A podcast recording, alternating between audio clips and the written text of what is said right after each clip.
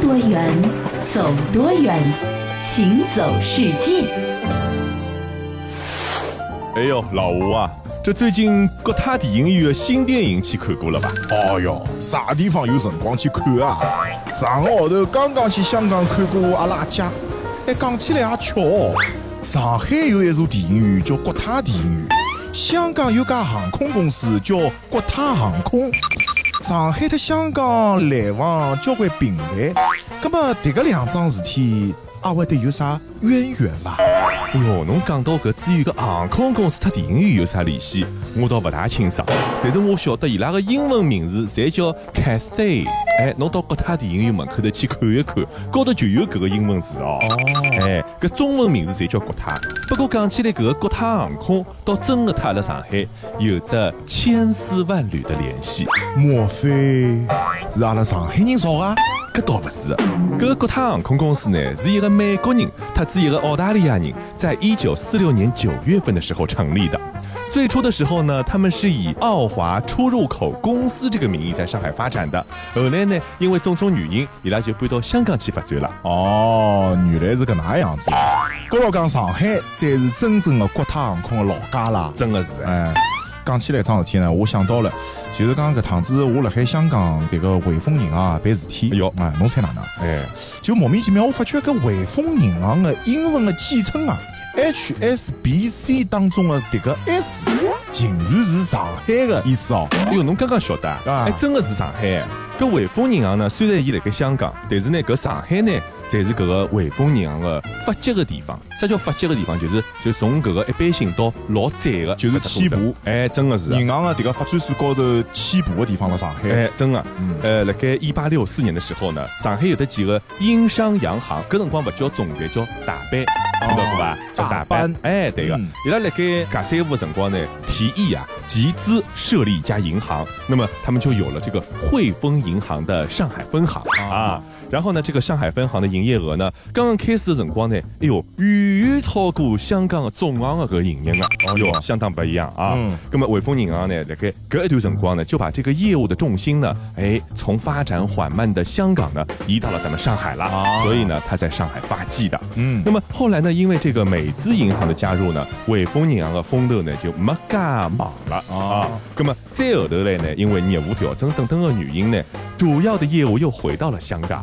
哦，这么说的话，阿拉上海和香港的渊源真的还是蛮深的哦。是呀，你看，阿拉家住了香港的啊北角，一搭嗯呢有交关早年移居香港啊的迭个老上海哎人啊，所以到一搭侬现在可以听到就是搿种老法子里向的上海话味道邪气在。是啊。行走世界，大家好，我是一轮。各位好，我是贾云。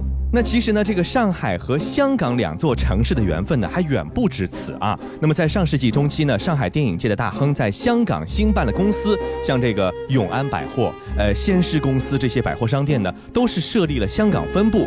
那与此同时呢，这个香港的纺织业呢，也是应运而生。那么上海人的裁缝店啊、理发店啊、饭店啊，也随着上海人的南下呢，逐渐是在香港风生水起了。那么香港呢，就在一定程度上呢，被上海化了。没错，那如今啊，在北角呢，其实你依然能够找到很多咱们老上海的痕迹，嗯比如说打着上海名头的老式的理发店，以及那一口的吴侬软语，到现在在香港的北角依然能够听到。是，在这个地方做头发呢，大家都可以讲讲上海话。嗯，那走到北角的扎华道、糖水道，沿街竖着块牌子，上面写着“上海侨冠男女发屋”嗯啊。这是自从1983年开业以来，这里几乎就没什么变化。楼梯边的深红色长沙发上呢，是放着当天的几份报纸，墙壁上挂着手撕黄历和两张泛黄的海报。泛黄海报里是谁呢？分别是两位女神，一位是玛丽莲·梦露，嗯哦一位是奥黛丽·赫本。这都是有年头的事了，对，吧？而且呢都是不同风味儿的。对，背景音乐呢是收音机里面播放的这个广东话的节目。嗯在那个年代啊，这样的这个装修风格呢，其实是属于很时髦的了。对的，嗯呃，如果说你想穿越时空，看一看那个时候人们的生活方式，其实这个理发店就可以看得到。那么店里呢，它分男兵部和女兵部两种。一楼男兵部呢是干净的灰白的色调，二楼的女兵部呢，则是以暖色调为主。这个老板呢，今年七十多岁了，他叫高德田，他常常在这个二楼呢给女顾客呢吹啊烫啊，他亲自上阵啊。嗯这个老板呢，他是自己的面孔修的撒光啊，上海人讲、哦对吧？呃，然后呢，这个豆丝啊老清爽、嗯啊，这个所以呢，并不显得很老。那么这边呢，即使是普通的吹发，也要上卷子先烘，就是老底子各种呃烫头发的方法，嗯对吧？那么这样头发多一点的感觉也很好看。等吹的差不多呢，客人就会熟练的从桌上抽出纸巾掩住鼻头哦啊，搿辰光以后来喷咱们喷顶顶顶丝丝。嗯那这都是你看老顾客加上老店员，对不对？那么这种做法呢，上海阿姨应该是最清爽不过了，因为这个是源自上世纪的吹发、理发、烫发的方式，到现在在这家理发店还是被使用着的。对的，这个乔冠发屋啊，里面的这高师傅的这个上海话呢，也很有意思啊。他这个上海话是带扬州口音的上海话，对，以前这个扬州三麻道，扬州啊县拔道、亲家道、刮家道、剃头道是的。哎，这个事实上呢，香港人所讲的这个上海人啊，也不一定是指咱们现在上海范围内的人。哦啊上海呢其实是一个统称。嗯，我认为香港所指的上海人，其实就是咱们吴语地区。哦所有说吴语的，其实在他们的眼中都属于上海人。系我。如果有多张船飞，你会唔会同我一齐走？那说到去香港玩吧，我一直有这样的一个担忧啊，嗯就是每次去香港的时候，我都是觉得有一点是让我非常非常的不习惯的，哎就这个语言。没错，啊呃，香港人这个说话啊，他的这个普通话呢，其实年轻人可能还好一点。对对对，那上了年纪呢，一般都不太会讲，嗯而且即便是跟你交流的话呢，其实他更多的是会掺杂一些英语和这个粤语在里 面，所以你很难分辨他到底跟你说的是什么。是啊有的是时候你会有一种鸡同鸭讲的感觉。嗯，那香港人说的呢是粤语，和中国其他地方的方言比起来的话呢，这粤语呢其实是很独特的，是但是也是非常难懂的一种方言。真的是。嗯，命运就算颠沛流离，命运就算曲折离奇，命运就算恐嚇着你，做人沒趣味。那么我们现在很多人知道的一些粤语词汇呢，我估计还是那个时候八九十年代粤语歌流行的时候对对听对粤语歌曲学来的，是对吧？是嗯好在呢，用的文字是一模一样的，嗯那所以说你实在如果说难以口头交流的话，你写在纸上还是能看懂的对。那但是啊，有一些语言的这个难学啊是出了名的，嗯听到过无数次的这个传说，说什么呢？说中国人啊最幸运，哦为什么呢？因为咱们中国人掌握了全世界最难学的语言，嗯再学其他语言呢，你都会觉得比中文要简单很 多了啊。那么事实上究竟是不是这样？咱们中文真的是全世界最深奥、最难懂、最难学的语言吗？哎，议论啊，这个我是学语言的，像这样的中国话最难学，是在我读书的时候，在我们大学里就普遍传播着啊啊，就不管你是学什么俄语的、阿拉伯语的，还是学英语的、德语的，都觉得说这些语言都是小 case 啊，是在中文面前只能低下头。对啊，然后在普通话的下面，我们如果再说到方言的哎话呢，呦，那就更复杂了。中国最难学的方言，听说是温州话。温州话，他们说是最难听懂的方言。对对对啊，呃，然后还有很多其他的，呃，比如说这个，我觉得福建的这个闽南话呀，哎呦啊，香港呢还有除了粤语之外，它香港好像还有客家话之类的，客家话和闽南话更接近一啊，些。对，就是反正这种，呃，我觉得越往南方啊，这个语言可能越混乱。是到是北方呢，你虽然有各种各样的，比如东北口音的普通话，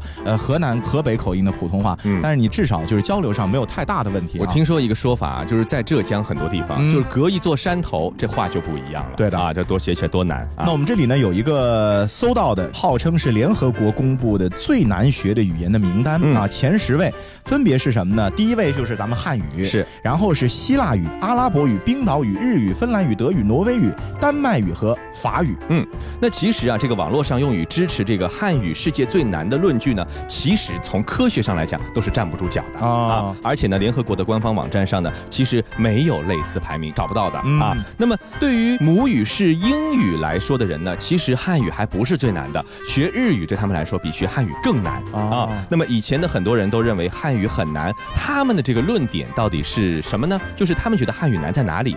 从几个方面来看啊，首先是发音方面，老外他汉语说的再好，我都发现有一个问题，就是他的这个调子永远是不对的。对对对对对今天我们要不啊要看一下这个点音？，啊我是外国人 对对啊对，就这样的，就是啊声调，他们永远是分不清的。对对对这四声是很麻烦的，对不对嗯嗯？这外国人呢，常常因为四声不准就被认为是中文不好，对吧对？事实上，其实每一个语言都有它自己的发音难点。嗯你比如说像俄语、西班牙语，它有大舌音啊嗯，哒哒哒哒那种感觉，对对对吧？对对还有呢，德语、法语有小舌音啊嗯。那么语言系的很多的大学生经常要什么含水啊、吐痰啊，嗯用这种对对对方法对对去没练错嗯。甚至有的人我听说是要靠做手术才能够纠正自己的口腔中的结构，把这个音给发出来啊啊。这其实呢，也是跟你学习者的一个听觉识别能力啊，跟你的这个先天的条件是有关系的。对的，比如说像大山，也能够非常准确的发出咱们阴阳上去四声，是啊。所以说这样的外国人呢，其实也是有的，关键是就是看你的这个听觉识别能力是不是足够的好，另外就是你模仿能力是不是足够强。没错啊，嗯。法国国民教育部汉语总督学白乐桑啊，因为父亲酷爱音乐，从小呢就对声音特别敏感，嗯培养了非常好的听觉识别能力，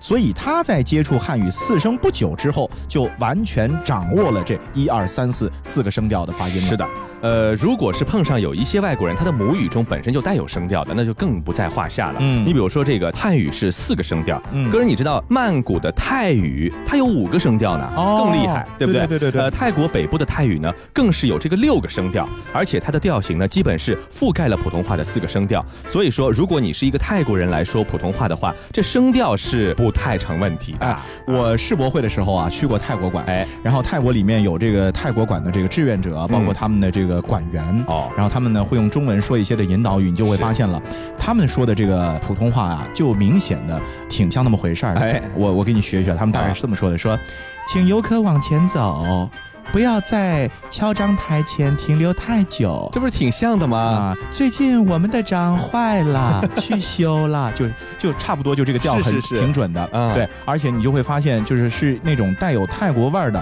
但是你能够完全理解得了的普通话，没错，那和西方人比有一些差异了，对吧？啊是的嗯。那么刚才说到的这个是语音方面，再来看语法方面，那其实啊，咱们汉语的语法在所有的语言中，真的只能算是中等，不啊算很难啊。嗯这个比如中文的词，像名词、形容词，完全不具有词形变化，对不对？比如说法语，这个名词还得有阴阳两种性质，啊对吧？那么动词本身呢，也不具有人称、时态、语态还有语气，只有助词、量词比较复杂一些。那即便是这样，中国三四岁的孩子讲中文，这语法上也没什么问题的，嗯对不对？嗯，所以其实我们说了这么半天，最后呢，我们就想提出一个这样的问题，就是嗯我们到底应该怎么样去评价一门语言它的难度呢？是啊，其实这个问题对于整个语言学界来说呢，一直也是没有公论的。嗯，斯坦福语言学的这个博士 Taylor 做了一个新的这个尝试，他在研究哪门语言最奇特的时候呢，是这样的，他研究结果是啊，墨西哥的一种语言呢，应该是属于啊、最奇特的语言的榜首了。嗯嗯，这种语言啊，墨西哥那种，我估计也是一种方言，是啊，每句话以动词开头，嗯，有声调，只有大约六千人还在使用，和世界上大多数语言的这个差异是最为显著嗯的。那你使用的人越少，其实学的难度越高嘛，因为其他的人都不会嘛。那么根据这个排行啊，德语和西班牙语呢，其实就比咱们中文要更奇怪，嗯而英语、阿拉伯语和日语的奇怪程度呢，可能比中文要略低一些。是不过呢，这个指数只能够用来评测哪种语言更加的与众不同，是你也没有办法说明到底是难和易的这个关系。对最关键问题是什么？因为学语言是人去学，嗯每一个人的天资是不一样的，是所以这很难有一个非常量化的普遍的标准，对对吧我？觉得还有一个非常重要的原因就是每个人的这个母语也是不一样的。嗯，这个母语不一样，就意味着他去学一门新的语言，可能本身的这个基础就是不一样的。你比如说这个法语，它本身就是有什么树啊、格啊之类的东西。如果学一门相近的语言，它肯定比我们要学得快、学得好。扁担宽儿，板凳长，扁担想绑在板凳上。扁担宽儿，板凳长，扁担想绑在板凳上。伦敦玛丽莲买了件旗袍送妈妈，莫斯科的夫斯基爱上牛肉面疙瘩，各种颜色的皮肤，各种颜色的头发。嘴里念的说的开始流行中国话。多少年我们苦练英文发音和文法，这几年换他们卷着舌头学评赏巨鹿的变化。平平仄仄，平平仄。好聪明的中国人，好优美的中国话。扁担宽，板凳长，扁担想绑在板凳上，板凳不让扁担绑在板凳上，扁担偏要绑在板凳上，板凳偏偏不让扁担绑在板凳上。到底扁担宽还是板凳长？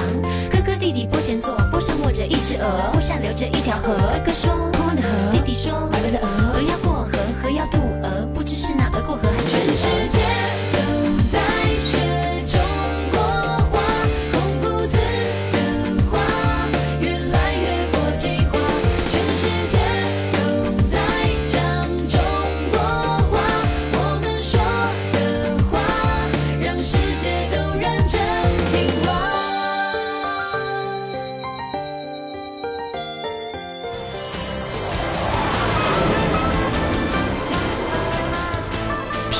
南走多远，行走世界。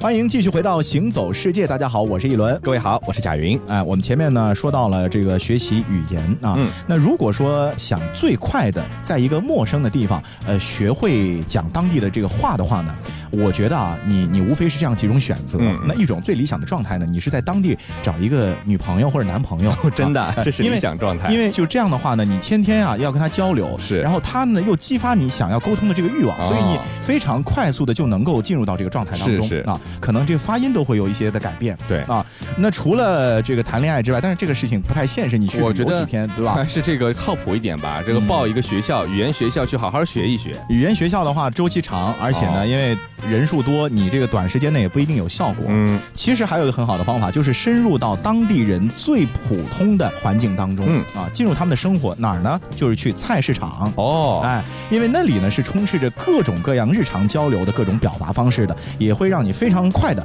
融入到当地人的生活当中、嗯啊。这个菜场里呢，往往都是生机盎然又不拘一格的，也是那个社会、那个国家、那个地区当下日常生活的一个有意思的横切面。没错。那么来看看啊，这个世界上有很多地方呢，有着很特色的一些菜场。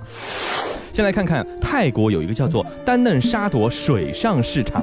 这个市场呢，我还真去过哦哦，它是什么呢？就是说，在这个地方其实是曼谷周边的一个小地方了、嗯啊。它的这个所谓的水上市场，其实在一些风光片中啊，在电影中呢也是出镜率极高的。嗯那么它其实是一个河谷遍布的一个小镇，嗯也就是说，所有的人就像威尼斯一样，它的出行都是靠船，嗯啊，如果游客到了那儿呢，你就雇一个小船，然后呢，卖东西的人也在这个小船上，把所有的不管是吃的还是用的还是玩的，通过你们两艘船靠在一起的这个方式呢，把东西进行交易的。对的，不过呢，这种市场在今天服务当地民众的这个功能呢，其实已经消失不见了。哎啊，现在呢，更多的可能它就是一个旅游旅游目的这的地景点，没错对，嗯呃，那里卖的这个水果的售价呢，其实呃也挺高的。对对啊对啊、然后呢，它还会兜售一些这个旅游的纪念品、嗯啊。不过呢，像这样的一种水上市场的景象呢，多少其实还是能够让人感受到泰国的这个当地的一些呃乡土文化的。没错啊没错啊所以你去泰国旅游的时候呢，我觉得你去那里逛一逛、拍拍照片，其实还是挺不错的。没错，嗯嗯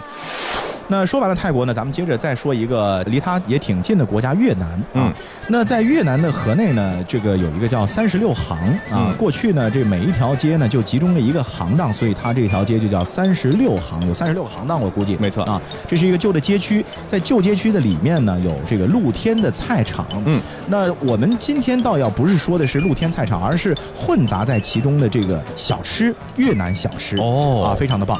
这个小摊贩们啊，通常都挑个扁担，扁担上呢就会挂着这个，比如说像柠檬啊、嗯红辣椒啊、青木瓜呀，或者说豆芽菜呀等等这些非常新鲜的食材是啊。然后呢，你经过小吃摊主的简单处理，就会成为一道道的，比如说像青木瓜沙拉呀，或者说清汤河粉上面的这浇头啊，嗯这个滋味特别的鲜美。是的，啊，那摊主呢，往往是坐在一只装着木炭的铁桶边上，桶上呢会架一张铁丝网，用八角啊、蒜粒啊、黑胡椒啊、肉桂、鱼露还有酱油腌制好的猪肋骨，就放在这个铁网上面，滋滋的作响，香气扑鼻，非常的好吃。是这个，我在咱们国家云南啊，嗯有一个叫河口的地方，哎它对面就是越南。嗯那么经常每天都会有很多的越南商人来我们这儿呢做生意。啊我就吃过这个当场做出来的这种啊卷粉，对对吧对有点像个噌菊比子，嗯里面加一点东西，哎呦，真的是好吃。对对对，啊其实就是越南的春卷嘛。哎，是的，是的，嗯越南春卷啊。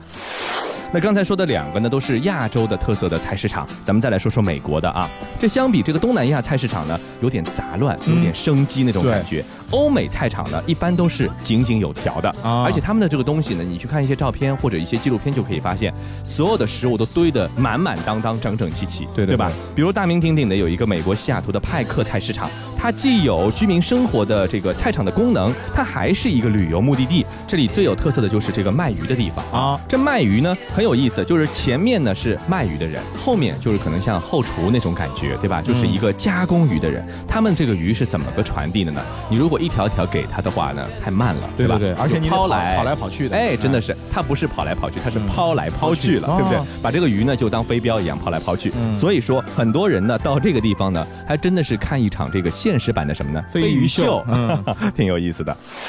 那其实说到逛菜市场呢，逛菜市场的目的最终还是要回家做菜的，对是吧？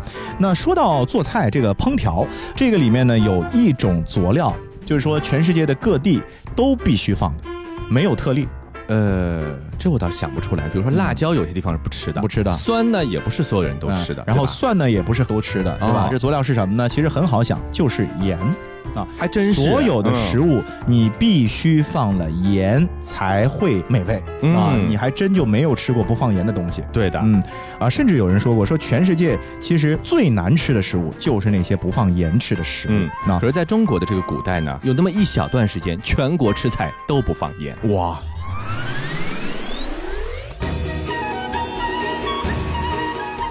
传说在唐玄宗开元年间，长安宫廷里有个姓詹的御厨十分了得，所以唐玄宗非常看重他。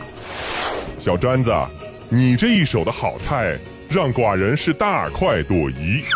可是寡人吃的太多了，后宫的嫔妃娘娘们都在劝寡人减肥了。哎呀，陛下谬赞啦！奴才这点雕虫小技，只为博陛下一笑而已。哎，这小詹子，你说说，这你也算是尝遍天下美食了，那你觉得什么最好吃呢？回陛下，奴才觉得吃尽天下，只有盐好。休得胡言！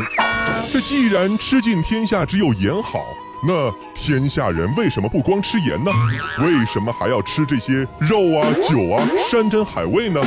你这厨子好不放肆，在寡人面前胡言乱语！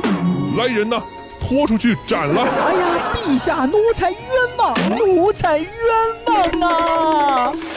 哎于是这个唐玄宗还真的命人把这个姓詹的厨子给斩了、嗯啊！而且他还下令说，这个以后天下人再也不能吃盐了。不过这个禁盐之后啊，唐玄宗真的发现这菜里面不放盐啊，真没法吃啊，无滋无味，非常的寡淡。而且呢，我们都知道，长期不吃盐的人容易身上没力气，对对对不对对对所以只过了十八天，这全天下的人不是病死就是病倒了，根本都没力气干活。这眼瞅着天下就要大乱，唐玄宗这才晓得詹大厨啊所言不虚，嗯对不对？但是人已经杀了，没办法了，怎么办呢？于是呢，大家呢重新吃盐这件事情呢，就马上就给平复了。而且他还许愿说，每年让给这个詹厨子十八天皇位来祭奠他。哦就是皇帝知道真的错了，但是是的杀了都杀了，就回天乏力了。对，所以有的时候死的还挺悲催的。嗯那关于这个盐啊，在咱们中国呢，其实有一个传说挺有意思的，嗯说这个很久以前啊，盐呢是只有人间才有的，天上是没有的。哦，那有一次啊，这个玉皇大帝去东海边做客，地方的什么山神啊，这土地爷啊，就设宴款待玉帝。嗯玉帝发现啊，这菜呢美味可口，比天上的什么龙肝凤胆要好吃很多。嗯，就问了，哎，这到底怎么回事啊？就是啊，山神土地爷就告诉他了，说主要是因为这人间食物里呢都放了盐。啊，啊，这玉帝不禁感慨说：“哎呀，想我玉帝如此至高无上，怎么就享受不到食盐呢？啊，而世上的这普通人是比我这玉帝还要有福分啊！是，所以说他回到天宫之后就下谕旨，命令太阳神将世上的盐全部烤成盐砖，带回天宫自己享乐。哎呦，你看这个时候呢，打抱不平的孙悟空就坐不住了，对不对？啊他又出来了，他很恼火，说你玉帝怎么可以为了自己吃盐，大家都不能吃了呢？对对对不对对对那么所以说，他决定到这个天宫替百姓呢夺回食盐。他来到玉帝的厨房，就使了一个分身术啊，呃，自己呢变成了一块假的盐砖，抱着真的盐砖就跑。玉帝知道之后呢，即命天兵天将追赶。这悟空呢是急中生智，把这些盐砖呢扑通一声扔进海里。这个托塔李天王忙叫他的儿子哪吒去捞这个盐砖，嗯对不对？但是盐呢已经融化成海里了。那这就是我们古代的一个传说，说这个海为什么是咸的，就是因为当时把这个盐砖扔下去的缘故。啊所以后来人们呢获得盐呢就非常方便啦。嗯这个海水呢撩起来煮一煮，剩下的东西就成了盐啦。没错。另外啊，这个盐其实在古代嗯还能够作为一种战略性的物资、哎啊。在古罗马的时候呢，呃，士兵是拿盐呐、作为军饷的，就是他们发工资就是发盐、哦是啊。表现出色的这个士兵呢，就被称作是值了那笔 盐，不是值了那笔钱。是所以可见，在古罗马的时候，盐跟钱其实是一个概念、嗯啊。工字一词呢，其实就是源自于拉丁文的这个“盐”的意思。嗯，字面的意思就是发给士兵，让他们买盐的钱。所以说这个盐呢，是自古以来呢，对我们的这个生产生活都是很重要的。没错以前还有盐官，对不对？嗯就是专门是管盐的，对嗯因为这件事情是关系到国计民生的。虽然说现在获得盐是很方便的事情了，啊嗯嗯嗯但是盐在我们的这个生活中还真的是不可或缺。对，但是虽然不可或缺，盐还不能多吃。没错，多吃的话呢，也会对健康造成影响。是的咱们现在饮食都讲究的是什么呢？清淡为主低盐哎，低盐为主啊。所以其实有一点点咸味就可以了。嗯吃口太重的话呢，容易引发各种各样的小问题。好的，这一期的行走世界就到这里了，我是贾云，我是一轮，我们下次再会啦。拜拜。别让昨天在你伤口狂妄的撒野，一碰就痛，一伤就悲，爱一遍就让老了好几十岁。别让昨天在你伤口狂妄的撒野，冲掉心中爱的余味。再活一遍。